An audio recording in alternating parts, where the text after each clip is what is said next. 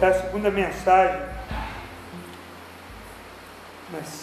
da série Cartas para você. E hoje nós vamos ler a mensagem que Deus mandou, que Jesus mandou através de João à igreja de Esmirna, em Apocalipse capítulo 2, a partir do verso 8.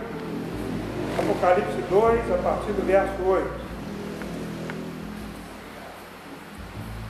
Diz assim: Ao anjo da igreja em Esmirna, escreva: Estas são as palavras daquele que é o primeiro e último, que morreu e tornou a viver. Conheço as suas aflições e a sua pobreza, mas você é rico. Conheço a blasfêmia dos que se dizem judeus, mas não são, sendo antes a sinagoga de Satanás. Não tenha medo do que você está prestes a sofrer. O diabo lançará alguns de vocês na prisão para prová-los, e vocês sofrerão perseguição durante dez dias. Seja fiel até a morte, e eu lhes darei a coroa da vida. Aquele que tem ouvidos, ouça o que o Espírito diz às igrejas. O vencedor, de modo nenhum, sofrerá a segunda morte. Amém, irmãos? Senhor, Sua palavra está aberta diante de nós. Pedimos que o Senhor fale ao nosso coração, em nome de Jesus. Amém. Amém.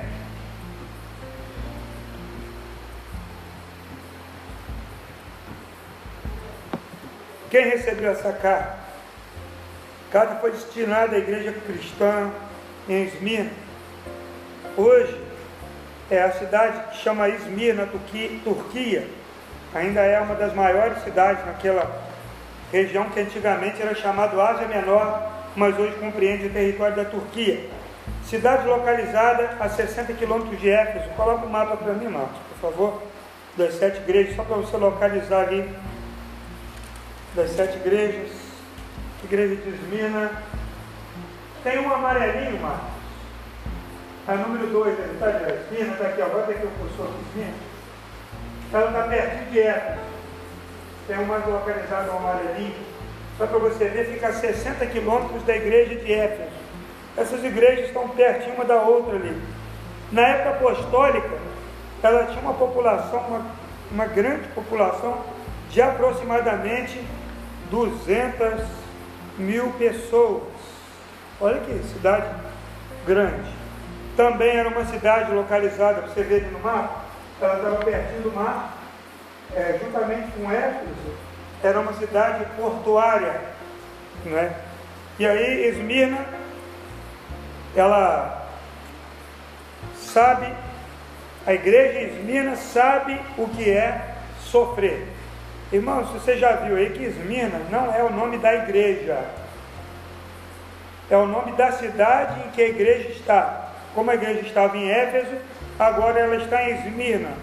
Esmirna quer dizer erva amarga.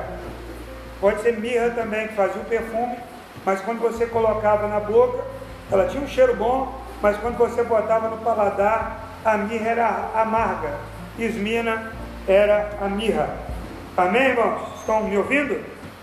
Amém? Aumenta um pouquinho, dá para aumentar um pouquinho de retorno para mim, irmão?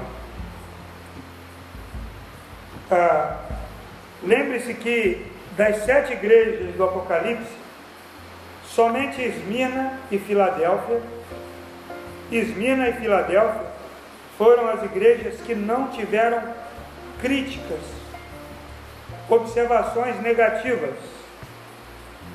Apenas as duas. As demais, as outras cinco, tiveram é, críticas, essas duas tiveram só elogios. Mas nem por isso ela escapou do sofrimento. Ela não deixou de perseverar. Esmina encarna para nós, irmãos, João 16, 33. O que é que diz João 16, 33? Eu lhes digo essas coisas para que em mim vocês tenham paz. Neste mundo vocês terão aflições, contudo tenham ânimo, eu venci o mundo. A igreja de Esmina também é, encarna o que está escrito em 2 Timóteo 3,12. Diz assim o apóstolo Paulo a Timóteo: de fato, todos os que desejam viver, viver piedosamente em Cristo serão perseguidos. Né? Como eu disse para você, até o nome da igreja né? serve para descrever o que a igreja estava passando naquele momento na história. Significa erva amarga. A igreja estava experimentando o sabor amargo de viver num mundo infectado, tomado pelo pecado, tomado pelo mal. A vida é sim amarga no mundo em que vivemos. Nós, às vezes, é, vemos convites das igrejas, convites de um cristianismo que é apregoado de facilidade, de promessas que dificilmente vemos, vemos se cumprir.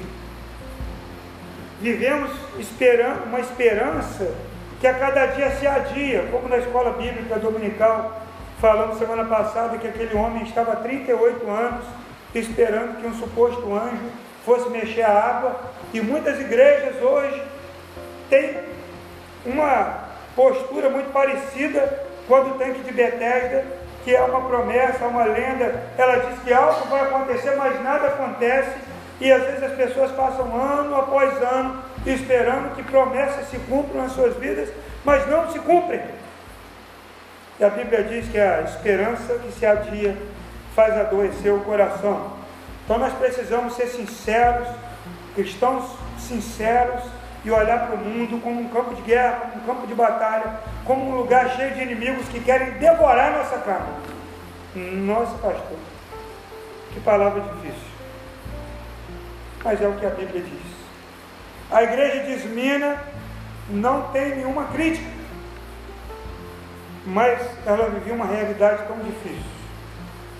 Irmãos, através da carta de Éfeso e a carta de Esmina, nós vemos né, o Apocalipse ensina que a primeira marca de um cristão verdadeiro, semana passada, nós vimos que a, a marca, a primeira marca de um cristão verdadeiro é o amor.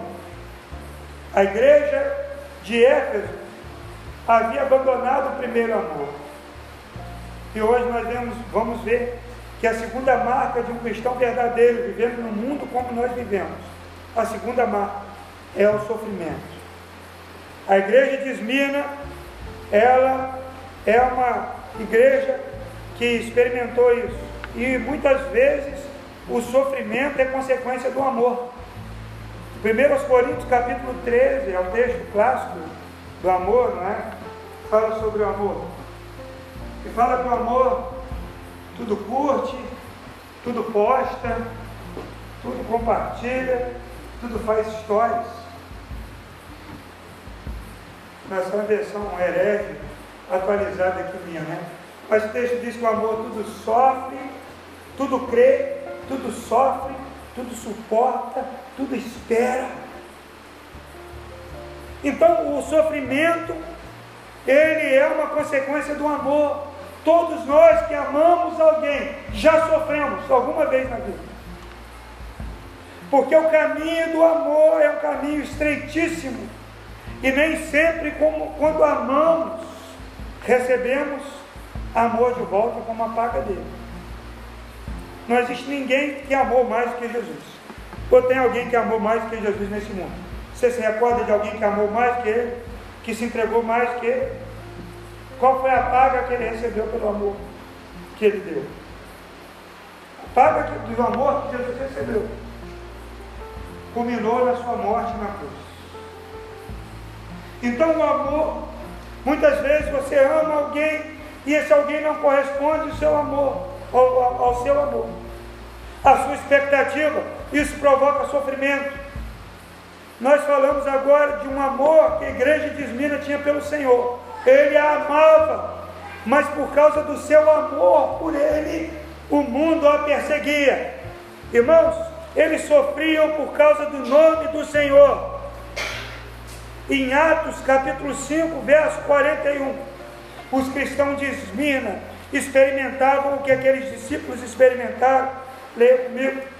Alegres, de Atos 5, 41. Alegres por terem sido considerados dignos de serem humilhados por causa do nome. Os apóstolos saíram do sinédrio, é a parte dele, alegres por terem sido considerados dignos de serem humilhados por causa do nome do Senhor. A igreja, ela não fica decepcionada com o Senhor quando sofre qualquer tipo de afronta por causa do nome dele. Muito pelo contrário, o crente verdadeiro diz: Eu sofri isso.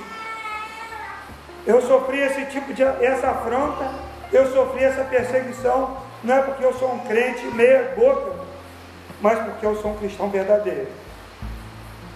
E a igreja de Esmina vivia isso. E quais os tipos de sofrimento que a igreja de Esmina sofreu por causa do Evangelho? Vamos ver o testemunho desses irmãos haverá e vai nos encorajar, né? como Pedro escreveu em 1 Pedro 5, 8 e 9, acompanha aí comigo, primeira carta de Pedro 5, 8 e 9. Esteja, estejam alertas e vigiem. O diabo, inimigo de vocês, anda ao redor como leão rugindo e procurando a quem possa devorar. Resistam-lhe firmes, permanecendo, resistam-lhe, permanecendo firmes na fé, sabendo que os irmãos de vocês têm estado em todo o mundo, passando pelos mesmos sofrimentos. Duas eram as fontes principais dos sofrimentos de Esmirna. Duas. Primeiro era a resistência ao império. Império romano foi muito cruel para os cristãos. Já no ano 195, né, antes de Cristo, lá em Esmirna, tinha sido construído e dedicado um templo para Roma personificada como deusa, Deia Roma. Desde então a cidade ficou reconhecida por sua lealdade patriótica ao império. Tanto que no ano 25 depois de Cristo foi-lhe concedido o privilégio de erigir um templo ao imperador Tibério. Evidentemente, pois o culto ao, ao, império e ao, impera, e ao imperador, a Roma e ao César, era um fator de grande orgulho para Esmirna. Esmina era uma cidade onde as pessoas ostentavam o seu patriotismo. Desde criança, eles, ele, o, o menino já crescia querendo ser um soldado do Império Romano. E era uma coisa, se você vê os filmes romanos, era uma coisa assim, uma honra ser soldado do Império Romano. Quizá se tornar um centurião, um oficial de, de, de uma milícia. Na milícia, no nosso tempo é complicado, mas naquele tempo, milícia era uma honra, o capitão de uma milícia. Uma milícia tinha mais ou menos 6 mil soldados. Olha que coisa. E aquela cidade era leal ao Império Romano.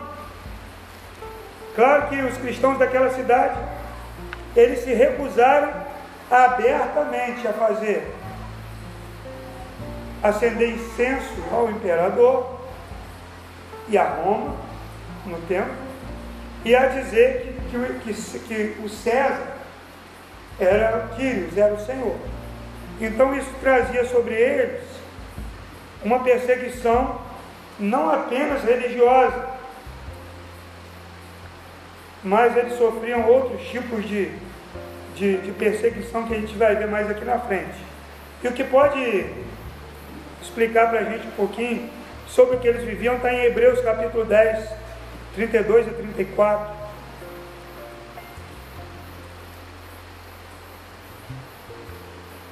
Eu queria desligar esse ventilador aqui mais. Ele só desliga junto com os outros. Porque eu estou ficando sem voz. Acabou. Pode desligar? Desliga aí mais. O vento é, me, me, me atrapalha muito a falar. Aí eu vou fazendo força e a voz vai acabar antes da ceia. É, Hebreus 10, 32 a 34. É um pouco do que os irmãos sofreram lá, porque eles sofriam perseguições e até perda dos seus bens, porque eles não acendiam incenso, eles não confessavam que o César era Deus, então eles perdiam tudo que eles tinham. E aí Hebreus 10, 34 diz assim: Lembre-se dos primeiros 32 a 34. Lembre-se dos primeiros dias, depois que vocês foram humilhados, quando suportaram muita luta e sofrimento. Alguns de vocês foram expostos a insultos e tribulações. Em outras ocasiões, fizeram-se solitários com os que assim foram tratados, solidários com os que assim foram tratados. Vocês se compadeceram dos que estavam na prisão e aceitaram alegremente o confisco dos seus próprios bens, pois sabiam que possuíam bens superiores e permanentes. Assim, irmãos, assim como os cristãos hebreus, exatamente porque os cristãos de Esmina estavam resistindo às corrupções do império, eles estavam sofrendo tanto. Apocalipse 2,9, Jesus disse para eles: Conheço as suas aflições e a sua pobreza, mas você é rico. Essa pobreza não era porque a igreja era uma favela, era na parte mais pobre da cidade. Era porque os cristãos se tornaram pobres por causa do nome de Cristo. Porque naquela cidade, ou você reconhecia o imperador como Quírios, como Senhor, ou você sofria sanções do governo. Ah, eu, eu tenho um carro, vem para cá. É, negue o Cristo, negue Jesus e reconheça César como Senhor. O cristão dizia, não, eu, eu não vou fazer isso. Então você não pode ter um carro. Além de não emplacar esse carro, você está proibido de circular pelas ruas de Esmirna, porque você não é fiel ao imperador. E fique alegre ainda porque você ainda não vai preso. Então o carro ficava preso. Batina, vou pagar meu IPTU. Ah, vejo aqui seu IPTU está em dia, você vai pagar agora. Diga aí, o César é Senhor? Ele diz, não, César não é Senhor, Jesus Cristo é Senhor. Não, você então não pode ter uma propriedade aqui em Esmirna, porque aqui nós somos leais ao imperador. Nós somos leais a Roma. Roma é uma deusa e o imperador é um deus. Desde muito tempo, você não conhece a história. Essa história de Jesus é furada. Então, ele perdia a casa.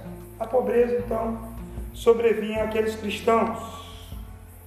E aí eu via, segunda causa, segunda causa de sofrimento ali, era a revolta dos ímpios, não é?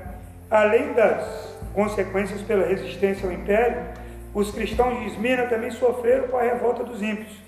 Havia um grande número é, uma grande comunidade judaica que Jesus é, descreveu como, com uma forma muito ríspida. A parte B do verso 9. Conheço a blasfêmia dos que se dizem judeus, mas não são, sendo antes a sinagoga de Satanás. Olha como Jesus se refere àqueles judeus que se diziam judeus, mas não eram. Mas por que, que tinha esse grupo ali? Porque eles, os judeus, eram isentos de oferecer incenso ao César. Eles não sofriam perseguição por parte do governo de Esmirna. Irmãos, o povo judeu, em todo lugar que esteve, sempre foi dominado pela sua religiosidade. Como, como o Império Romano dominou os judeus nos tempos de Jesus? do, nomeando, nomeando dois sumos sacerdotes, Anás e Caifás, através da religião. Expulsaram João Batista, que era o, o, o, o sucessor, era João Batista. Ele foi expulso e foi para o deserto, oficiar no deserto. E no templo haviam dois sumos sacerdotes, que eram irmãos, e foram nomeados pelo rei Herodes.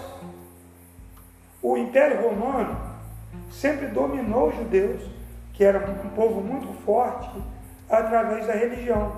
Tudo bem, judeus, vocês não precisam prestar culto ao imperador, vocês não precisam acender incenso, podem ter a sua sinagoga. E os judeus, então, se levantavam contra os, contra os cristãos. Havia ali duas fontes de perseguição principais. Não é? É, sempre que resistimos às forças e às formas do império secular, estamos inseri que estamos inseridos nós sofremos. Então nós temos ali dois, duas fontes de perseguição, do Império Romano e da sinagoga, ou seja, do Estado e da religião. O Estado e a religião judaica eram fontes de perseguição. Então, quais eram a, a, a, o, o, sofrimento desse, desses cristãos? Quais, quais eram as formas de perseguição? Primeiro, era privação. Jesus disse na Apocalipse 2,9: Conheço as suas aflições e a sua pobreza. Então, os cristãos eram privados de muitas coisas, até de comprar no mercado. Até de comprar no mercado. Então, os mínimos, é, a igreja só recebeu elogios, mas que igreja perseguida, que igreja que sofria, né? Então, os cristãos não podiam comprar nada. Era uma cidade rica, era uma cidade próspera. Como então os cristãos eram pobres? Como eles eram pobres? Eles eram perseguidos, eles sofriam privação. Então, eles talvez pertencessem ali à parte mais baixa da sociedade. Por causa disso, os mais pobres. Irmãos, privação, não poder consumir. E aí, se você vai pensar no futuro aí, quando você ouve falar da marca da besta, a gente fica preocupado, né? Como é que eu vou comprar meu, meu novo iPhone? Como é que eu vou poder ter um carro? Como eu vou poder colocar filhos na escola? Porque a marca da besta, a Bíblia fala, se você ler lá em Apocalipse, né? Capítulo 13, de 16 a 18. Pode colocar aí para mim,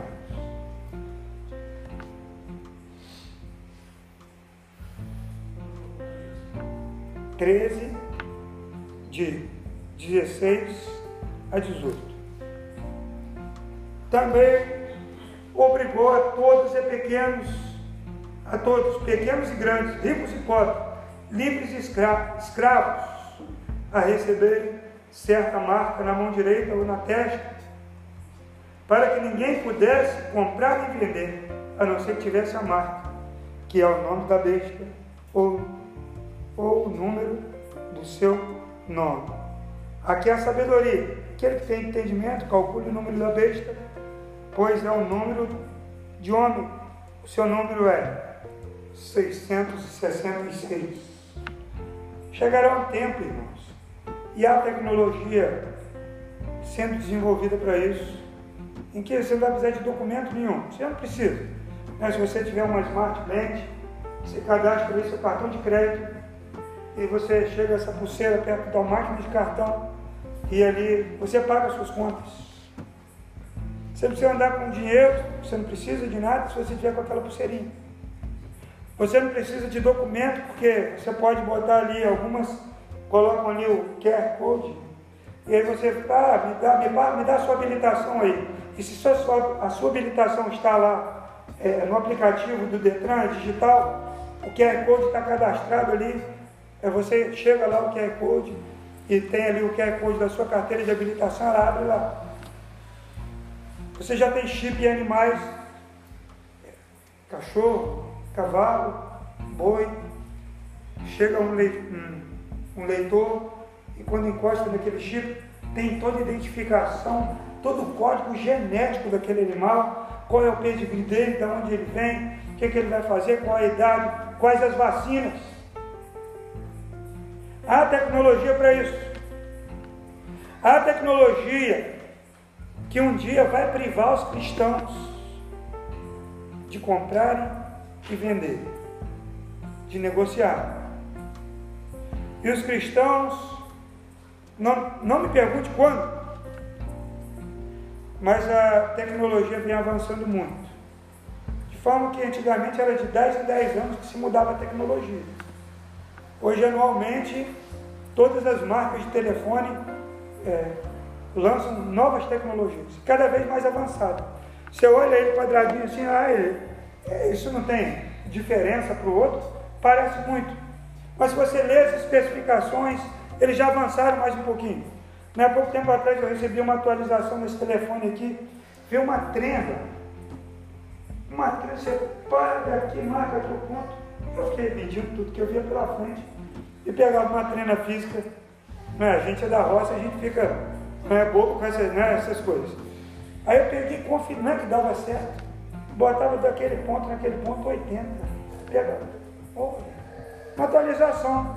Vai chegar um momento que ele vai dizer assim, não é mais possível atualizar o seu, o seu sistema. Você precisa comprar outro. Ano após ano as tecnologias vêm se inventando, reinventando, vêm se. E o profeta Daniel falou que no final dos tempos a ciência se multiplicaria. É para você pensar nisso. Nós não vamos entrar nisso. Mas porque a besta vai quer colocar a marca na sua mão direita ou na sua testa? Deuteronômio capítulo 6, verso 8.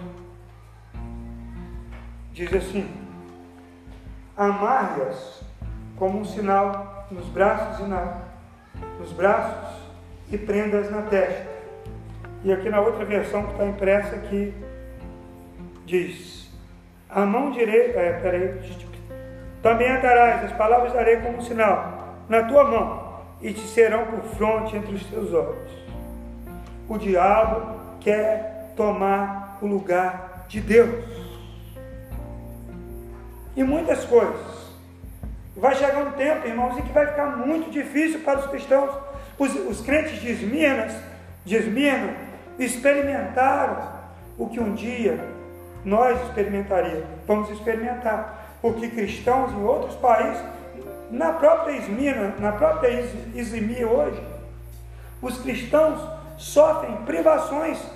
A Turquia, que antes de, de, disso tudo aqui acontecer, foi um lugar, um, um país cristão, hoje é um país de maioria muçulmana, em que cristãos não podem professar sua fé. E aí nós acreditamos que não, nós estamos no Brasil. O Brasil é um país maravilhoso. Às vezes nós acreditamos até no Jorge Benjó, que fala que Deus nasceu, que Deus é brasileiro. Porque é tão maravilhoso aqui, a gente sai das nossas casas, chega aqui e volta para casa. Ninguém para a gente. Ninguém nos priva da nossa fé. Só nós mesmos nos privamos de congregar. Nós nos privamos de ler a Bíblia. Nós nos privamos de ter comunhão com os outros, de adorar o Senhor. Nós mesmos fazemos o que o diabo está fazendo em muitos lugares. Nós mesmos, com a nossa vida, tomamos o lugar do diabo, que tem usado lá no Oriente Médio, por exemplo, os, os homens do Estado Islâmico para cortar a cabeça dos cristãos, para decepar cristãos. Nós temos sofrido pela nossa falta de compromisso. Não é porque o diabo vê, é porque o diabo aqui nem, ele, fica só olhando. O Flamengo jogou hoje. O Flamengo está uma máquina de guerra, sou flamenguista. O Flamengo está uma fala sério. O Flamengo está uma máquina. Fala sério. Que na hora de vir para o culto, você é um flamenguista de todo o seu coração. E agora está até acabando mais cedo o jogo, né? Graças a Deus. Começa mais cedo, acaba mais cedo. Mas o jogo já competiu com o horário do culto. E aí vem aquele negócio. Vai. Só mais um lance. E aí você atrasa e fala, eu não vou chegar atrasado, eu vou sentar lá. Às vezes é uma facilidade lá no seu trabalho, que você pode até dar uma engabelada, você aceita. Para que, que o diabo vai trabalhar? Ele só joga isso que a gente, ó, tá. infelizmente. Agora Esmirna, os cristãos queriam ser fiéis ao Senhor e por esse desejo sofriam privações. Vocês não vão comprar comida, vocês não vão, o consumo de água de vocês vai ser controlado até que vocês reconheçam que Jesus é nada não é o Cristo. Então, irmãos, à medida que o fim se aproxima, é preciso que nós estejamos cada vez mais firmes no Senhor. Amém? Não permita que o seu coração se esfrie. Não deixe que as coisas boas te afastem do Senhor. Amém? A maioria, a maioria dos, dos desviados que eu conheço, são coisas tão bobas que os afastaram do Senhor. Às vezes se acomodaram, às vezes perderam tempo, às vezes se aborreceram com alguém e aquilo ficou ruim, não foi lá tratar, e aí deixou o coração se esfriar. Não deixe, amém? Segundo que eles sofreram, era difamação. Olha aí verso 9, Apocalipse 2, 9. Além da privação, há também a difamação, Jesus coloca assim lá. Conheço a blasfêmia dos que dizem judeus, mas não são, sendo antes a sinagoga de Satanás. Lá em Esmina, os judeus espalhavam falsos rumores sobre os cristãos, eles espalhavam mentiras, eles faziam memes, eles espalhavam pelos grupos de WhatsApp mentiras sobre os cristãos. E aí eles envenenavam todas as pessoas contra aquele grupo de irmãos que amava Jesus. Agora, fofoca é uma coisa do diabo, né? Porque Jesus chamou aqueles caluniadores, diz de sinagoga de Satanás, não é? que usavam mentira. E João 8,44 diz que o diabo é pai da mentira. Irmãos, fofoca é coisa do diabo. E aí, Provérbios 26, 22. A Bíblia diz lá: As palavras do caluniador são como os petiscos deliciosos, descem saborosos até o íntimo. Às vezes é uma coisinha boa. Quando alguém começa a denigrir o outro perto de você. Está ouvindo? Às vezes é no salão, às vezes é no bate-papo. Não aceite difamação e calúnia de ninguém perto de você. Repreenda na cara. Diga, eu não, eu não compactuo com isso. Que às vezes as pessoas não, não compartilhem fofoca. Não faça isso. A, a, o texto lê em Provérbios diz que a palavra do caluniador, ele é como um petisco gostoso. É, sabe quando você está com muita fome? E aí alguém coloca um, um prato de torresmo ou de frango, você passa perto daquela pessoa que está assando um frango, você tem uma vontade de comer um frango inteiro. Já teve isso? E outro dia eu fui fazer compra com a gente, eu estava com tanta fome que eu queria comer um panetone no mercado. Chocotone, eu amo chocotone, eu como chocotone, eu amo todo, o ano todo. Às vezes a palavra do caluniador é muito semelhante a isso. Eu aconselho você, fuja como alguém que está fazendo uma dieta. Fuja como alguém que precisa bater uma meta de perda de peso. Fuja como alguém que está com diabetes lá, com açúcar alto, e ali o prato de doce, o bombom. Você não pode participar disso, porque você pode morrer. Não aceite fofoca. Não alimente isso. Porque Jesus disse que aqueles que faziam fofoca contra a igreja dele era uma sinagoga de Satanás. Difamação fere muito. Fere muito. E o segredo, irmãos, quando você é difamado, é difícil mas tem que agir como Jesus agia. 1 Pedro 2, 23. O texto diz: quando insultado, não revidava, quando sofria, não fazia ameaças. 1 Pedro 2, 23. Quando sofria, não fazia ameaças, mas entregava-se àquele que julga com justiça. A privação e a difamação, irmãos, eram as duas experiências de provação que a igreja de Esmina estava sofrendo. Terceiro, era a prisão. Ele disse assim, no verso 10 de Apocalipse 2: Não tenha medo, você está prestes a sofrer. O diabo lançará alguns de vocês na prisão para prová-los, e vocês sofrerão perseguição durante dez dias. Quero convidar a Vivi aqui para ler um texto para mim. Irmãos, eu é, realmente é, eu estou com a voz ruim. Os irmãos me desculpem. Mas eu, eu, não, eu não posso encurtar isso aqui que eu estou falando, porque Deus falou muito ao meu coração nessa mensagem.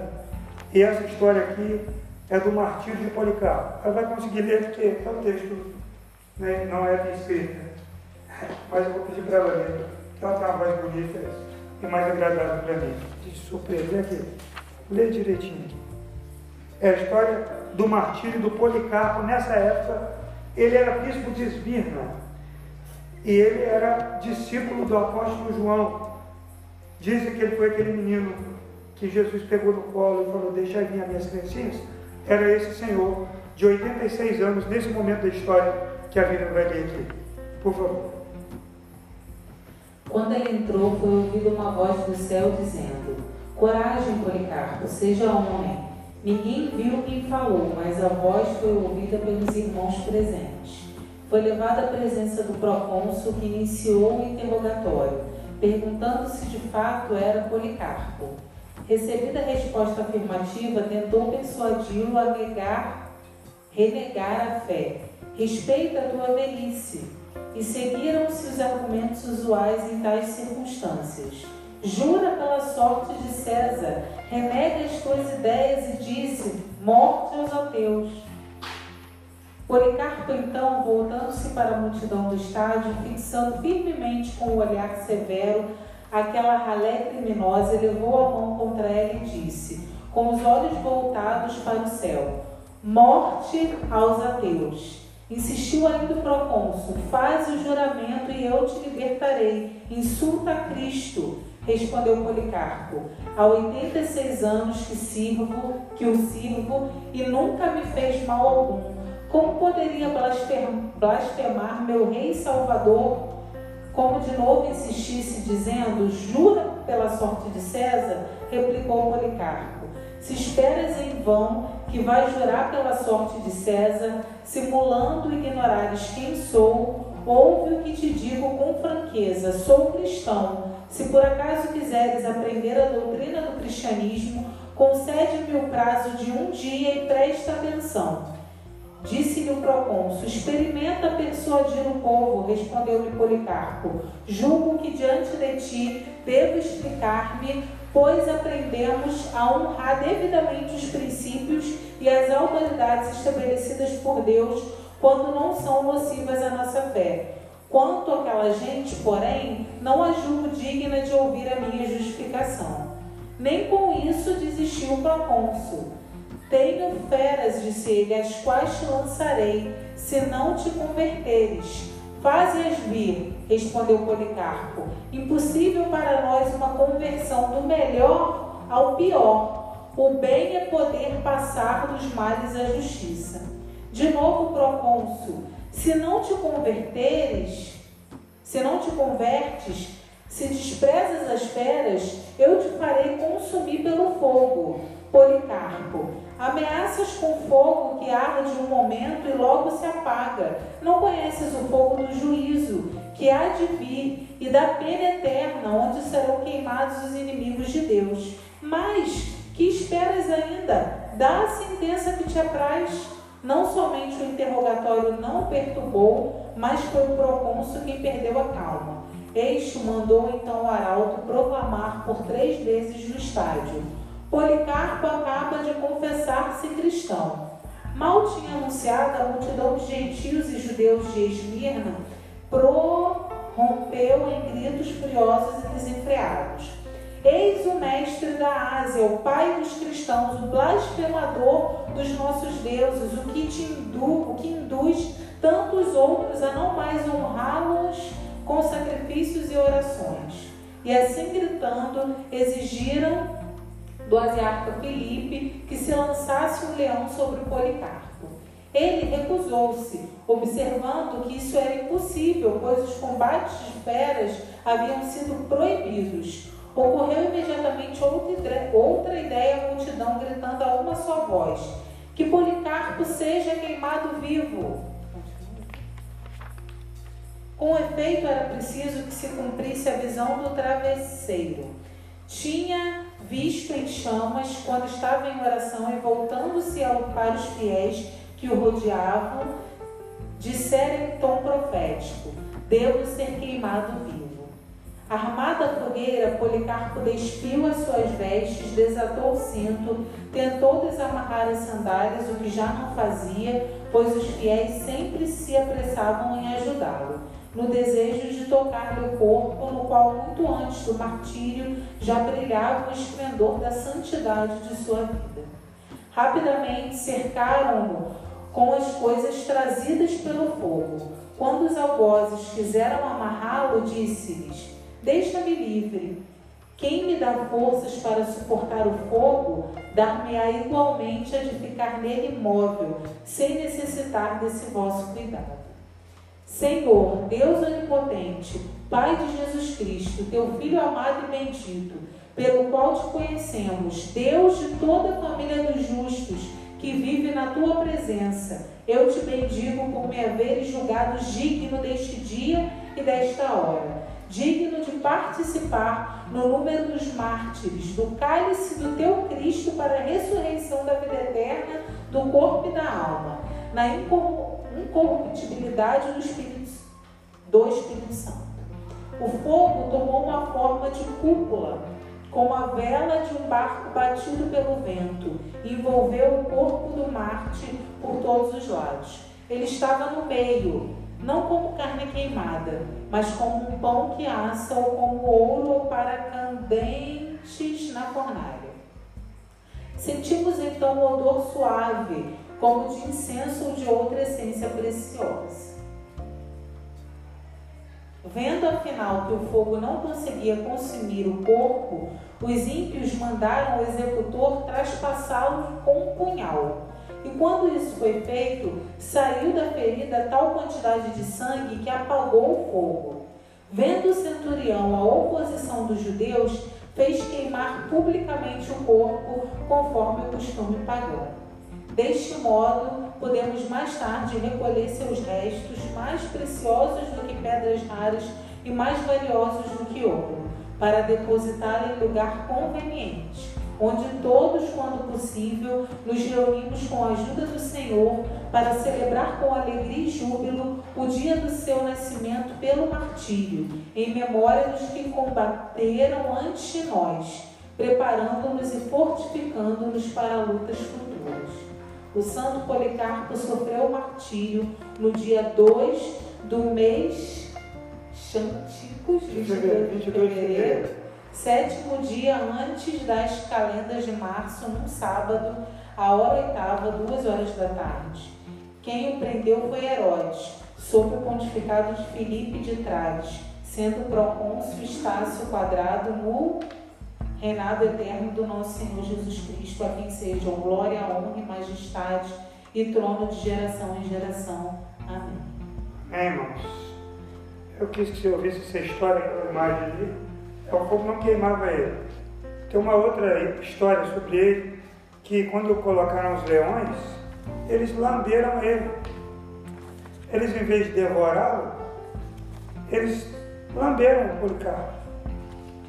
E esse é foi nesse período de dez dias, que está aqui na Bíblia, que aconteceu essa história. Policarpo era um homem de Deus, homem temente ao Senhor, e dizem que a partir desse dia, que ele gritou fora os ateus e apontou para a multidão lá no, no estádio, ele disse: Fora os ateus. Ele tinha que reconhecer que ateu era todo mundo que não reconhecia o César como Deus. Só que ele disse que os que reconheciam, reconheciam César como Deus eram ateus. E aconteceu essa execução e muitos cristãos morreram naquela época, naquela igreja. Perderam o seu principal líder, que era o Policarpo de Esmirna. Irmãos, como essa igreja sofreu? Como essa igreja sofreu? Sofreu porque amava o Senhor. Não é? E aí nós nos lembramos de Policarpo. O sofrimento, o sofrimento, o sofrimento é parte do discipulado cristão. Nós lemos João 16, 33 e João capítulo 15, de 18 a 21. Jesus disse: Se o mundo os odeia, tenham em mente que antes me odiou. Se vocês pertencessem ao mundo, ele os amaria como fossem dele. Todavia, vocês não são do mundo, mas eu escolhi tirando-os do mundo, por isso o mundo os odeia. Lembre-se das palavras que eu lhes disse, nenhum escravo é maior do que o seu senhor. Se me perseguiram, também perseguirão vocês. Se obedeceram a minha palavra, também obedecerão a vocês. Tratarão assim vocês por causa do meu nome, pois não conhecem aquele que me enviou. Como vencer o sofrimento e a perseguição por causa de Cristo? O triunfo sobre o sofrimento, irmãos. Primeiro, ele vem com a coragem. Apocalipse 2,10. Não tenham medo, não tenha medo do que você está prestes a sofrer. Primeira coisa é a coragem. Não tenha medo. Em muitos momentos Deus fala para nós na sua palavra: não temas. Não tenha medo do que vai vir. Não tenha medo da marca da besta. Não tenha medo da perseguição, porque você é um bom crente, uma boa crente. Não tenha medo porque você é fiel à palavra do Senhor. Salmo 56, 2 a 4. Os meus inimigos pressionam-me sem parar. Muitos atacam-me arrogantemente. Mas eu, quando estiver com medo, confiarei em ti. Em Deus, cuja palavra eu louvo. Em Deus eu confio e não temerei. Que poderá me fazer, meu simples, simples mortal? Não temas. Amém. Não tenha medo quando o mal lhe sobrevier. Amém. Quando Deus nos dá uma missão, Ele nos dá coragem também. Tudo que Deus encomenda, Deus paga. E se Ele colocou você onde você está, e porventura você esteja sofrendo, sofrendo pressões, confie no Senhor, tenha coragem. Deus está com você, amém? Eu tenho uma palavra para você de encorajamento nessa noite como Jesus deu aos crentes de Esmirna, eu passo a você essa palavra. Não temas. Josué capítulo 1, de 6, de, de 5 e 6, depois verso 9, ele diz assim: Ninguém conseguirá resistir a você todos os dias da sua vida. Assim como estive com Moisés, estarei com você, nunca o deixarei, nunca o abandonarei. Seja forte e corajoso, porque você conduzirá este povo para herdar a terra que prometi sob juramento a seus antepassados. Verso 9: Não fui eu que lhe ordenei, seja forte e corajoso, não se apavore, nem se desanime, pois o Senhor, seu Deus, estará com você por onde você andar. Amém? Glória a Deus. A gente não precisa ter medo do que vai vir. Jesus disse aos irmãos de Esmina: Não tenham medo do que vai vir sobre vocês. Então a gente fica às vezes com medo de, de descobrir é, as coisas que estão aqui no livro de Apocalipse, né? Que gente olha, né? O Bernardinho dormindo. Eu olho minhas filhas, meu Deus, que futuro é esse? Aí a gente vai para a palavra do Senhor e ele diz: Não tenha medo. Amém? Não tenha medo. Outra, depois da coragem vem o conhecimento, o conhecimento do Senhor. Então, para fortalecer a fé, para fortalecer a fé em Deus, a fé produz coragem. Né? Você precisa conhecer a Deus. E a fé vem pelo ouvir ouvir a palavra de Deus. Essa palavra que Deus está trazendo para nós nessa noite é uma palavra para fortalecer a nossa fé, olhando para o testemunho dos irmãos de Esmirna, para o testemunho de Policarpo, que foi lido aqui. Três dias antes dele se entregar ao martírio, os irmãos disseram para ele: Policarpo, vamos fugir. Deus, Deus ama você. Ele disse: Não façam isso comigo.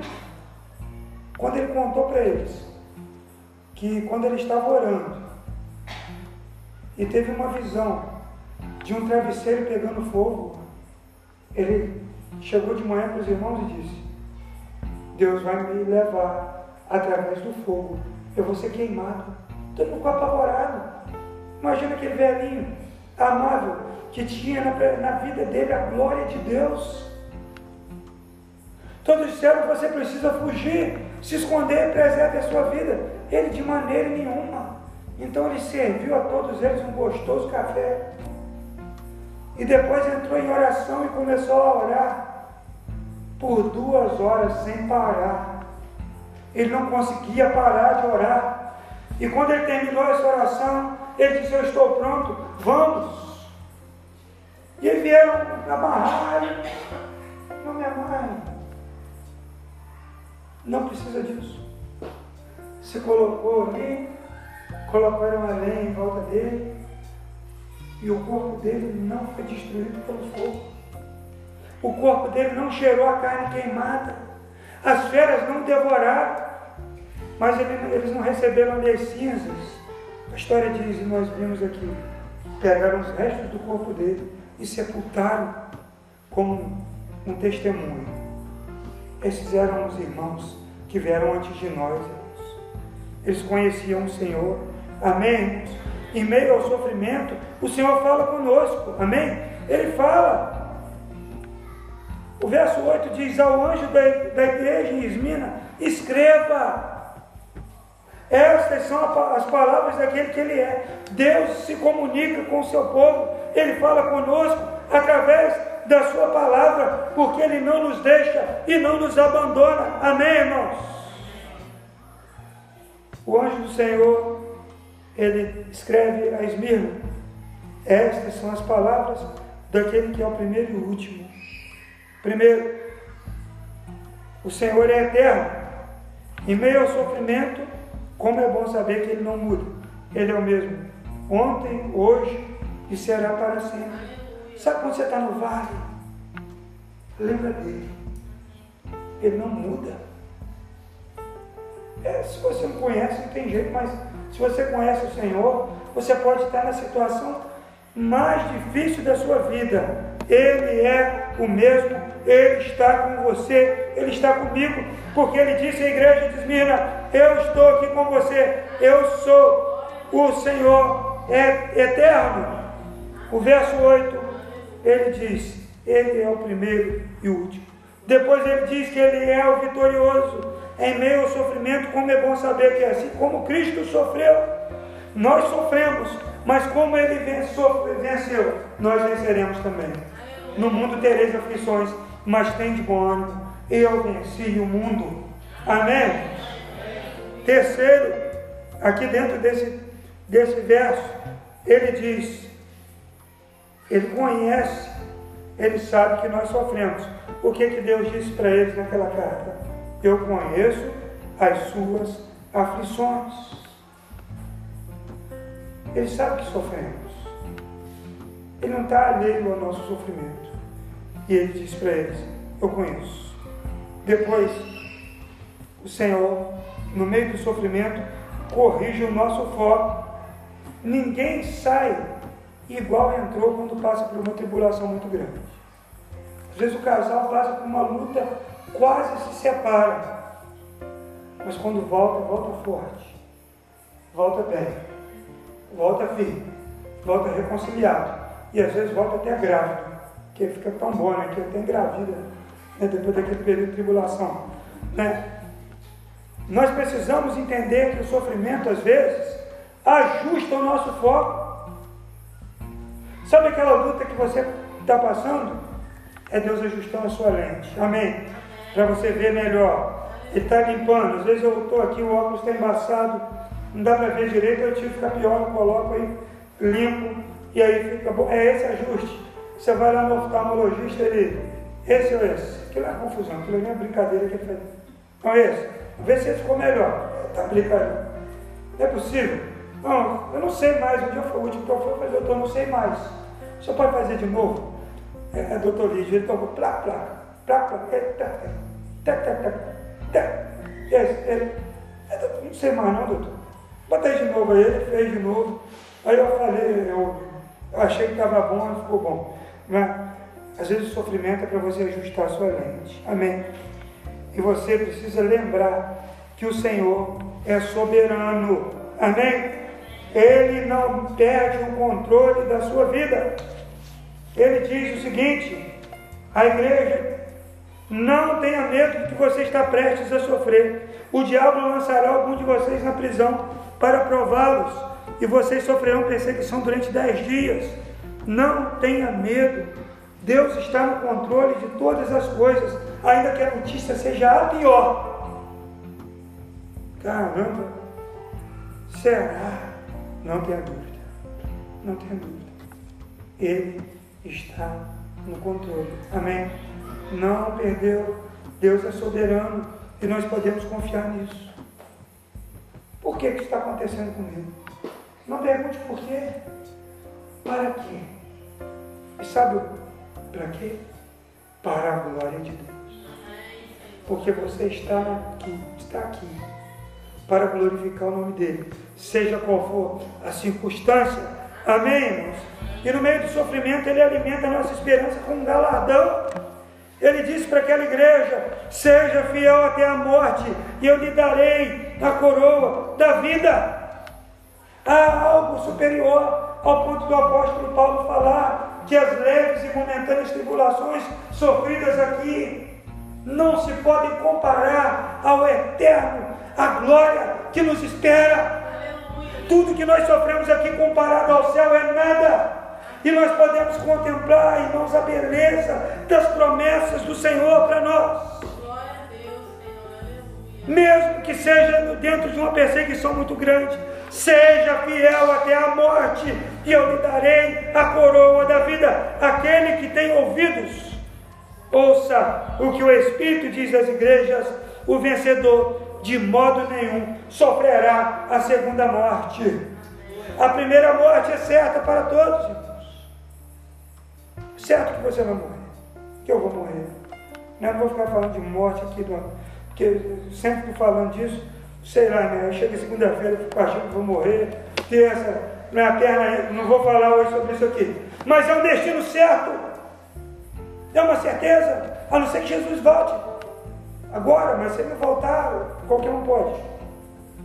A igreja de Esmina recebeu essa promessa. A mensagem dessa carta é uma prova para todos nós, como foi para eles.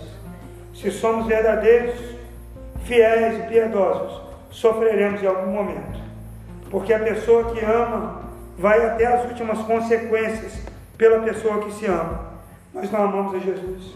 Nós cantamos aqui que amamos a Jesus. Mas nós estamos dispostos a levar esse amor até as últimas consequências. Essa é a pergunta. Aquele que morreu e tornou a viver o Senhor Jesus. Ele morreu e tornou a viver. Conhece as nossas provações. Controla o nosso destino. E Ele mesmo nos dará, no final da corrida, a coroa da vida. No mundo nós sofremos, a vida, irmãos, é amarga. Agora há duas maneiras de sofrer. Aqueles que sofrem pelas consequências dos seus erros e aqueles que sofrem por buscar ser como Jesus, amando a Deus e ao próximo. Então, como você viverá? Você vai, ser, vai sofrer porque erra e vai dar um vacilão, ou vai sofrer porque ama e, serve Jesus. Convidar o mistério do louvor para estar aqui à frente. Eu já estou concluindo. Dizem que todo bom pregador conclui ao menos cinco vezes. Né? Peço aos irmãos é, me desculpem ter me alongado um pouco mais do que o normal, mas é porque eu não podia cortar nada dessa mensagem que Deus estava trazendo o nosso coração aqui para a igreja, para a igreja aqui hoje, para as pessoas que vão ouvir depois também. Ah, estamos irmãos que estão agora padecendo perseguições. Nós temos pessoas que, por serem cristãs, estão sem as suas casas, vendo seus filhos serem mortos, seus pais serem presos. Eu vi depoimento de um, de um menino que, um daqueles 23 cópitas que foram mortos no Egito pelo Estado Islâmico, eu vi depoimento de um dos filhos. Ele viu o pai dele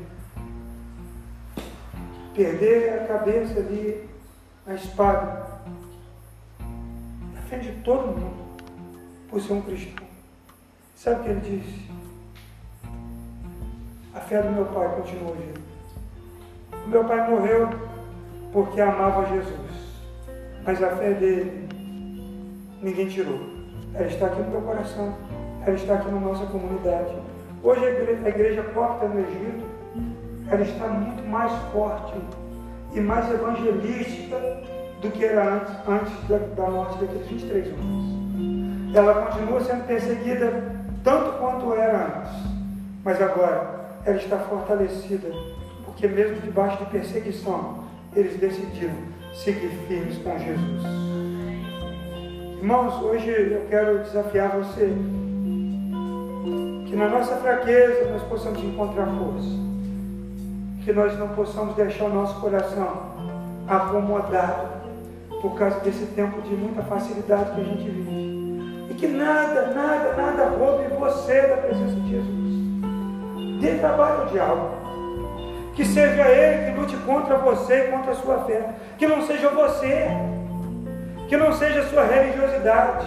Que não seja a sua acomodação. Que seja o diabo que está aí para isso que sejam os não cristãos que odeiam o seu justo procedimento, que odeiam quando você sai e congrega, quando você ostenta a sua Bíblia, quando você ostenta a sua fé, que sejam eles que falam assim: você não precisa fazer isso, você é um idiota, você é um trouxa, que sejam eles que se levantem contra você e tentem impedir você de vir congregar, que não seja você, que não seja sua religiosidade que não seja sua preguiça, que não seja o seu lar de novo, mas que você e eu, que nós nos convertamos ao Senhor. E tenhamos vergonha ao chegar diante dele e alegar, ó, oh, Senhor, eu não evangelizei porque eu fiquei com medo, ele tinha um pensamento muito diferente de mim, eu queria estar bem. Ah, Senhor, eu, eu não tenho congregado porque Domingo, sete da noite, com esse calor que está fazendo é muito difícil. O meu filhinho, a minha filhinha, os meus filhos têm dificuldade para sair. Ah, Senhor, estou tão magoado com aquele líder que me machucou. Quero ver no dia que colocarem uma arma na sua cabeça. No dia que cortarem o pescoço do seu filho, de sua filha, ou o seu próprio. O que você vai dizer olhando para aquele que deu a própria vida dele? Como é retratado aqui? Chega um tempo, irmãos, que não dá para a gente ficar vivendo a vidinha medíocre. Eu vou à missa ali. Missa. Vou à missa. Vou lá cantar as musiquinhas. Nada. Aí ele vai falar de novo sobre isso. Quer ver que ele vai contar aquela história de morrer? Você precisa amar Jesus. Você precisa amar Jesus ao ponto de dizer assim: não, eu não posso, faça o que você quiser comigo. Satanás não quer que eu vá à igreja, eu vou. Vem com a sonda pendurada, vem se arrastando. Eu deveria ter tirado um atestado semana passada aí. Os irmãos viram, graças a Deus, ó, estou novo em folha. Ninguém e nada vai me tirar da minha igreja e da presença de Jesus. Porque há muito tempo atrás eu entendi que Ele morreu no meu lugar.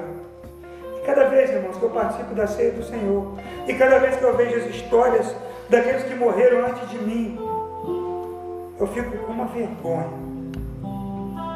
Com uma vergonha de ler o cristianismo meia boca. Falo, Senhor, tem misericórdia de mim. E nessa noite eu quero convidar você a também orar. Dizer, Senhor, tem misericórdia de mim. De pé, vamos adorar o Senhor com essa canção. Eu vou convidar o irmão Marcelo e o irmão Euler para virem aqui à frente e me ajudarem aqui com a ceia do Senhor. Serão nossos diáconos nessa noite. Vou servir a igreja.